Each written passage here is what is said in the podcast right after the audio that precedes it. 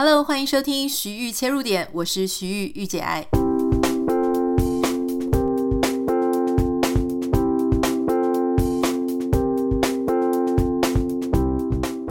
欢迎收听今天的节目。礼拜二，我们想要跟大家分享的是一些有趣的趋势或是一些时事哈。那最近因为已经接近过年，二零二二年的年底，所以开始有各种统计数据去统计一些，我觉得还蛮有意思的了哈。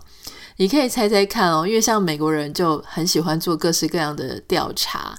你可以猜猜看，美国人他们的前十名新年愿望他们会许什么？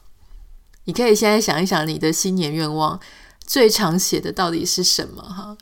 第一名，你可能会觉得非常耳熟，因为我猜大家应该十之八九也都是会写这个哈。百分之五十二的人，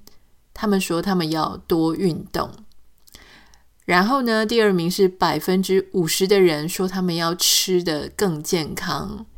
第三名是百分之四十的人说他们要减肥。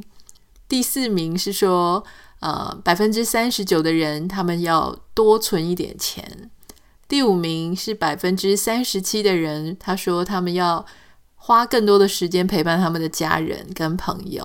好，那接下来第六到第八名呢，基本上就是数字比较少了啦。哈，我稍微讲一下，百分之二十的人呢说他们要花少一点的时间在 social media 社群媒体上面。那也有百分之十九的人呢，他们分别是说他们要。希望能够减少一些在工作上的压力，然后呢，要减少一些生活上的开支。好，这个大概是前八名了，后面数字太少了，所以我们就不用谈了。但我觉得很有趣的事情啊，就是其实现在大家都说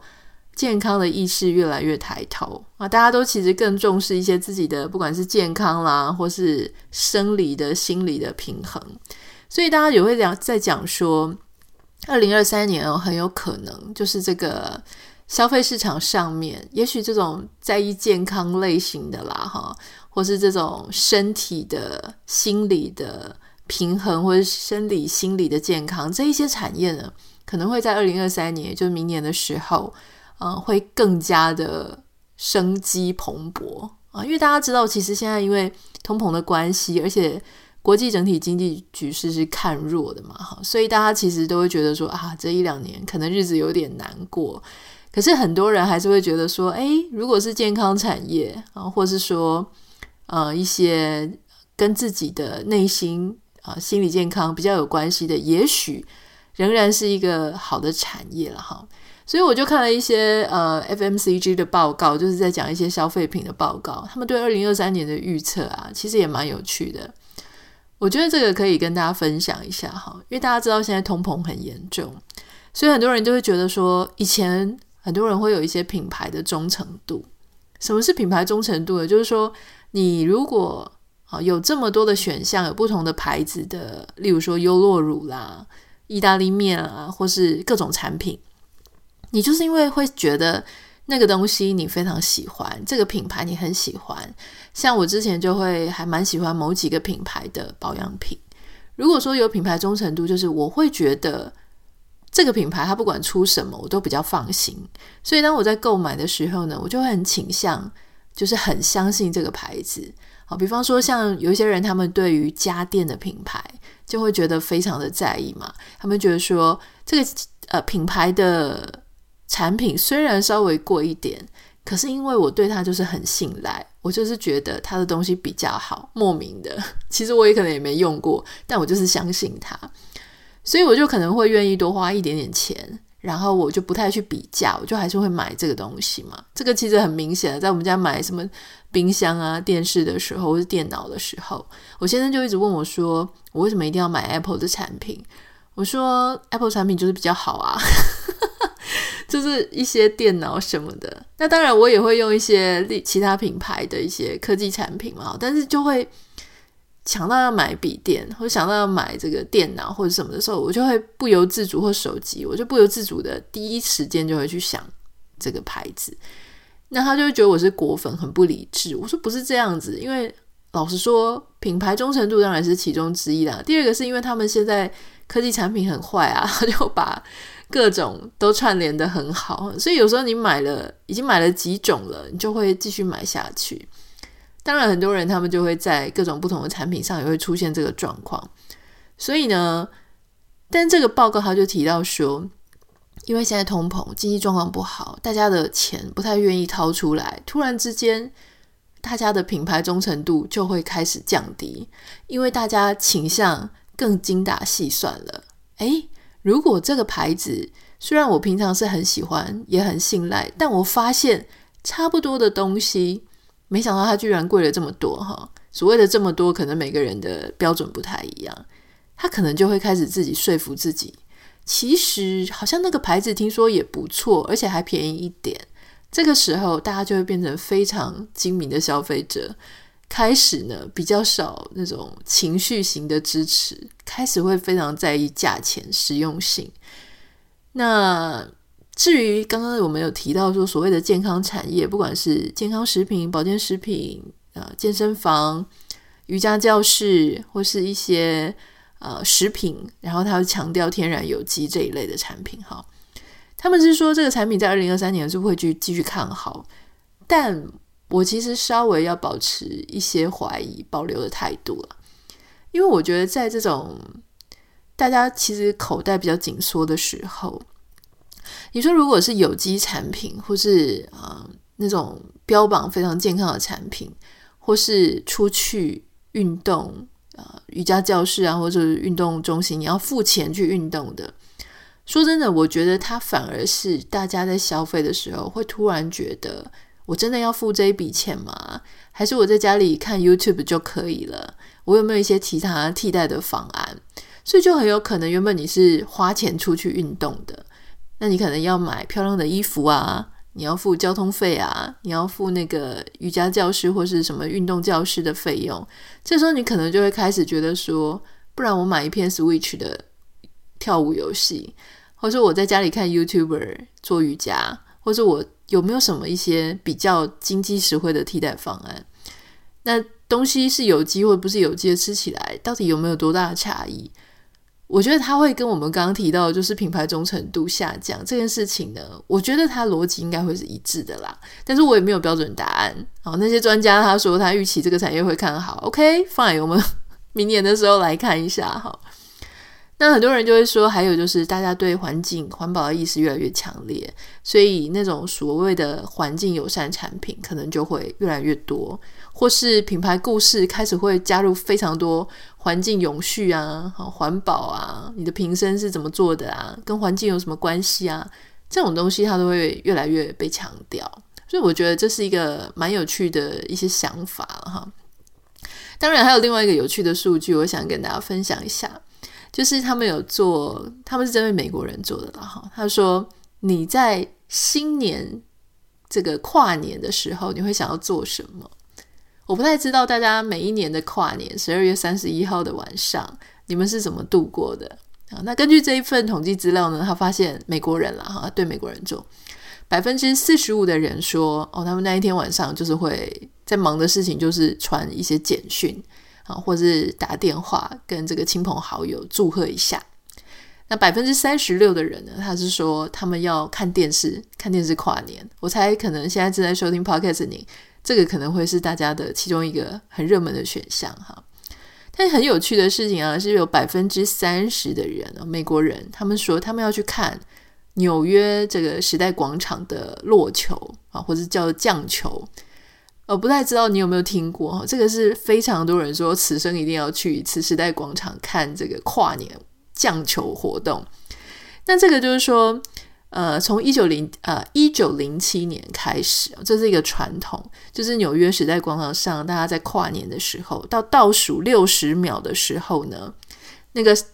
一个塔上面一个尖尖的圆圆那个球，它就会。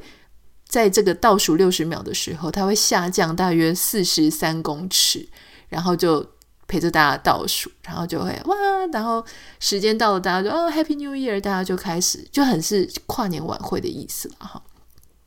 那因为纽约时代广场它非常的有它的象征意义，而且说真的，像我们住在美国西岸，大家知道东岸比我们西岸大概早三个小时。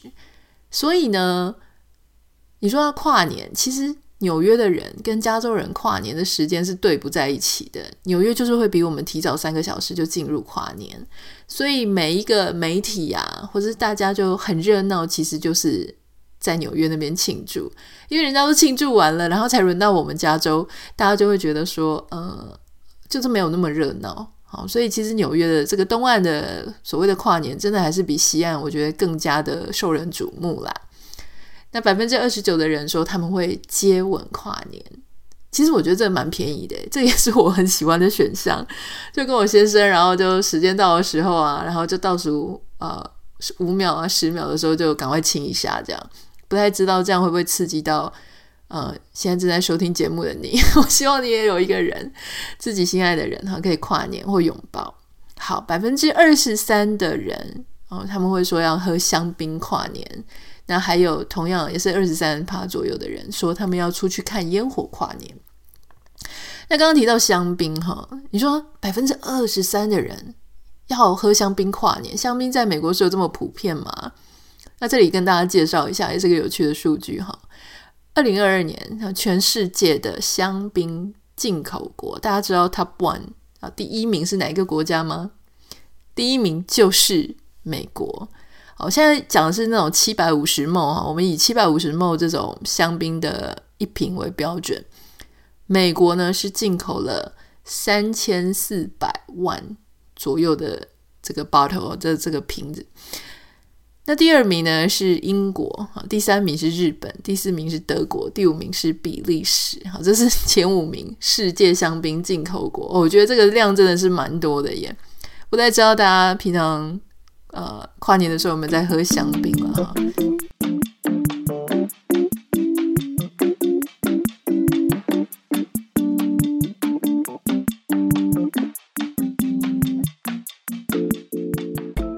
那我们刚刚谈完一些比较个人层次的新年要做的消费，那我们现在来谈一下哈，从根据《经济学人》他对二零二三年的全球大趋势的预测，我们特别讲的是商业的部分哈。如果你对我待会儿讲的内容有兴趣的话，你自己可以去购买这个《经济学人》的呃二零二三全球大趋势，你可以自己找来看了哈。那这个十大商业趋势到底是哪一些呢？就跟大家分享哈。第一点呢，他们分享到的是，呃，美国联邦准备系统跟其他西方国家哈，他们在二零二三年的时候会继续的提升它的利率来对抗通膨哈。那第二点呢，他们会提到说，嗯，因为通膨的关系，所以其实消费者啊、市场啊、零售业者啊，其实各方面的成长速度。都不会如预期，特别是像电子商务，就是我们在网络上购物，这个呢，电子商务其实在过去几年一直是逐年的看好，每一年都可以大幅的提升很多。可是也因为现在的市场经济状况，所以现在的呃，二零二三年的电子商务的成长速度，他们认为会放缓。好，基本上它的呃。市场力道大概就跟二零二二年是差不多的，好，那就是表示说它没有提升很多。那第三点呢，他们是说，呃，这个新冠肺炎它会持续的影响大家的生活，哈，死亡率呢会持续的还是会有，可是这个死亡的呃这个数字啊，应该会降到只剩下流感的两倍了，哈，之前是更多。第四点，亚洲的能源需求也是会上升啊，它会带动整体全球石油的需求成长，大概百分之一点五。嗯，第五点呢，他们是说，根据这个预测哈，他们会觉得现在市场会有一些紧缩的风险跟利率的调高哈，所以在科技的支出上啊，它还是会有成长百分之六啦。可是这个成长呢，大概就是会落在人工智慧相关的市场。那如果说是科技上的硬体呢，他们没有很看好，就是科技硬体的这个市场部分。第六点呢，是我们大家都在看的，就是串流影音平台哈。那这个串流影音平台，大家应该可以了解，就是说现在的市场真的非常的竞争。那特别像是这个龙头 Netflix 也也其实经营的有点辛苦啦。那他们当然会继续，就是想要吸引更多的新的订阅用户哈。像以 Netflix 来说，它还会再投入大概一百七十亿美元到这个创作内容的市场里面。那如果大家最近有在听看这个财阀家的小儿子，啊，就是啊宋仲基跟李新民他们主演一个非常好看的韩剧。那这个礼拜五呢，我会跟大家分享这个韩剧，我们刚看完，真的是太热血沸腾了。那这个韩剧在台湾是 Friday 影音平台上面，哈，那这个影音平台我跟他还算熟，因为我以前在呃产业里面其实就有负责过相关的业务。那但是我们在美国要看呢，其实是合法来源 的哈。我现在讲合法来源哦，所以安博盒子那些不算哈。合法来源呢，其实是乐天 Viki 这个线上串流影音平台。那我那时候想说，哈，原来 Rakuten 它有。自己的影音平台，我之前是不知道的哈，因为它有，它叫做 Viki，那上面它的 slogan 就是写说它是有最多的亚洲戏剧啊。但是我真的是因为很想看财阀家的小儿子，因为口碑太好，所以我才特别去找到底哪里有合法的管道可以看。那这个 Rakuten 呢，它我后来研究了一下，原来它其实呃是加州的公司，虽然是美国的一个小公司啦。那在二零一三年的时候被日本乐天收购，所以现在他才会前面冠了一个 Rakuten。第七名呢，好的不是第七名啊，就是十件十大趋势里面的第七项哈，就是全球的新车销量它会成长啊，但是只成长百分之一啊。特别可以注意的事情，它特上面特别点出来，就说因为中国呢，它会延长电动车的税收减免来刺激需求。所以其实中国的电动车销量啊会非常看好，大概预计会成长百分之二十五。你也可以看到伊朗马斯克他其实某种市场在在某一些时刻上，他感觉会有非常多轻中的言论哈。我想这跟那边是一块非常大的大饼，当然是有关系啦。台湾的电动车呢，基本上它也有在做一些税收减免的优惠哈。大家我不太知道大家了不了解，但我稍微查了一下。大概可以分成两种的优惠，第一种是免客牌照税啊，它会延长到二零二五年的十二月三十一号。另外一种呢，就是它的货物税，就我们所所谓的关税三十趴那个，它是减免的，它可以到二零二五年年底。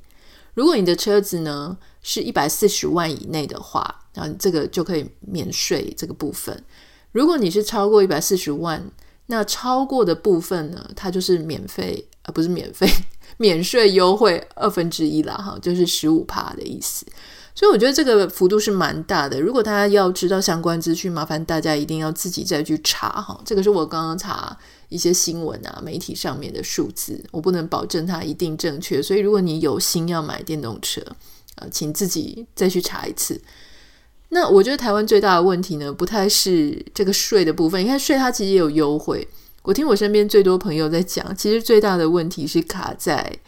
呃管委会，就是家里的大楼管委会不给设这个电动充电桩嘛，哈。那当然他们的理由可能有很多，我不太确定到底有多少理由，但是很一个很大的理由就是说，为什么你家里要用电动车，可是却要用到公用电费呢？那这个当然也是有解啦，因为比方说像。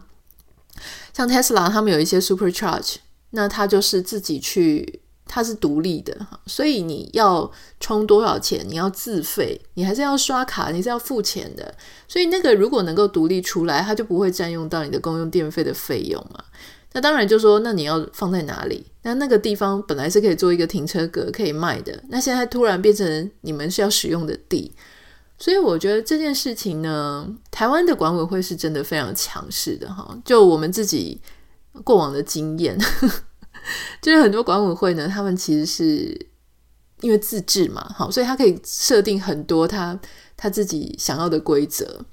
那我觉得，如果政府他真的想要去推动电动车，让大家能够更愿意去使用电动车的话，政府就必须要介入。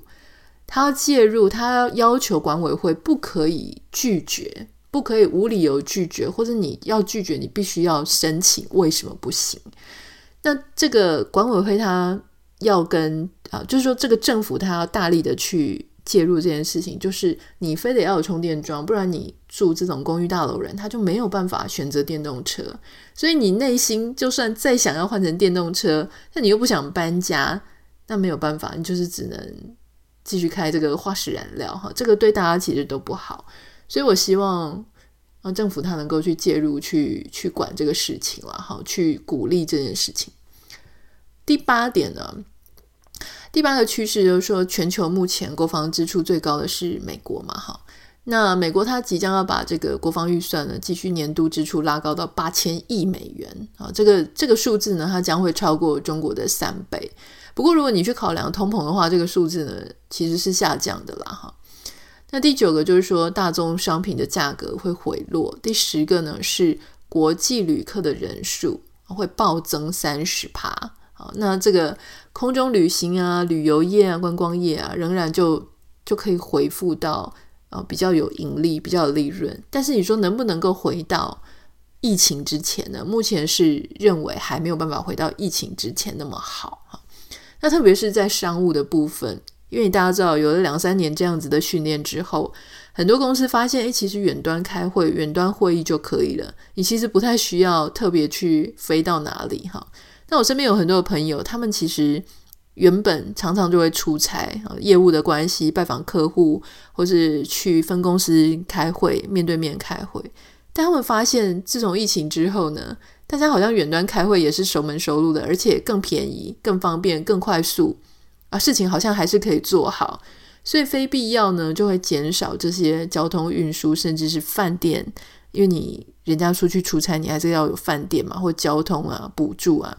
这个费用就可以省起来哈，甚至很多公司呢，原本他们会愿意提供什么商务舱、商务舱啊，嗯，豪华经济舱啊，现在全部都变成经济舱了哈。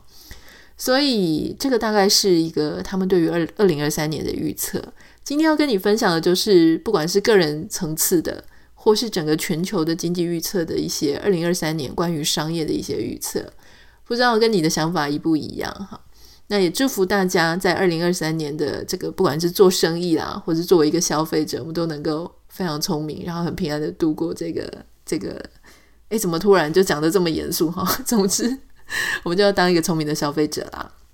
这就是今天的节目想跟你分享的。如果你有任何想要跟我聊的、跟我分享或是共鸣的，都可以欢迎你私讯到我的 Instagram 账号 Anita 点 Writer A N I T A 点 W R I T E R，请不要忘记帮我们在 Apple Podcast。跟 Spotify 上面按下五颗星，感谢你，我们明天见，拜拜。